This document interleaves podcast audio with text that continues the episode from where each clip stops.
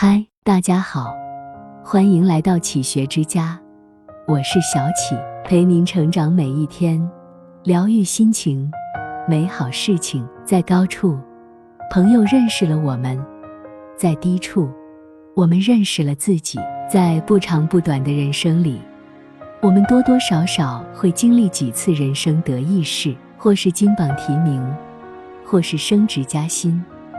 哪怕是在自己的领域里有了些许进步，得到一些认可，也是难得的高光时刻。其实，一个人值不值得深交，要看他在自己最落魄时是失序还是坚守，更要看他在别人危难时是冷眼还是慈悲。一行至低谷看本事。有人曾经问央视制片人陈萌。怎样衡量一个编导是否优秀？陈萌说：“我衡量一个编导，不是看他最好的作品，而是看他做的最坏的片子，才能代表这个人的真实水平。最好的片子没准是蒙上的呢，就像打枪，最差的一枪都打八环，那才说明水平真的很高。有时候我们太过于在成功时高估自己的努力。”低估运气的成分，却在失败时把一切都归咎于外因。打一次胜仗不值得炫耀，保持稳定发挥，次次打得漂亮才是本事。行至低谷，方见真章。想做好一件事，先下好笨功夫。修炼一万小时，起码从业爱好者与挤进专业玩家队伍。修炼内功，技术过硬。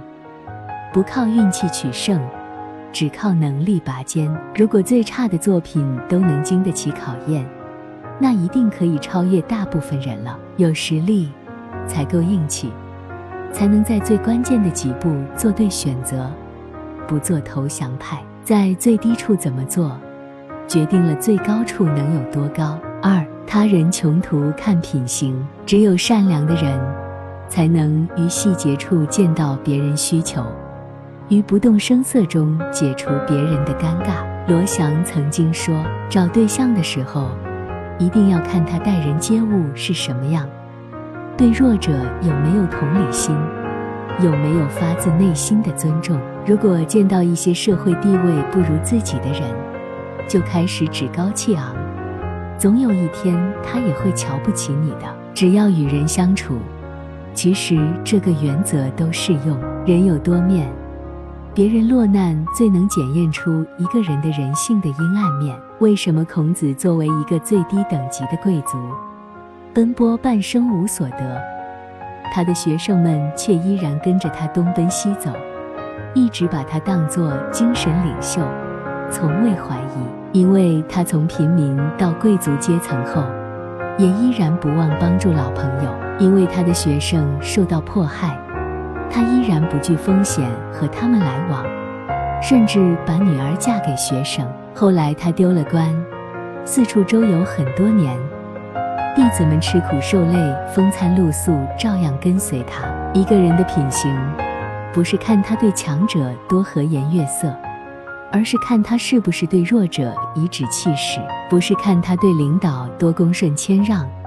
而是看他是不是对下属嚣张跋扈，不是看他对陌生人多有素质，而是看他能否对亲近的人不发脾气，多些慈悲心，少些分别心。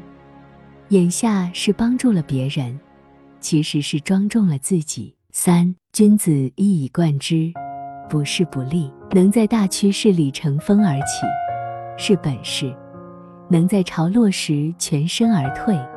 亦是境界。《鬼谷子》里说：“察事者明，趋势者智，遇事者独步天下。”平时多读书，多思考，提升认知，向上生长，才能看清事物发展趋势。一旦做出决定，就不要被短期的利益或风险冲昏头脑，用长线思维做事，才是成事的捷径。用求人得人的心态。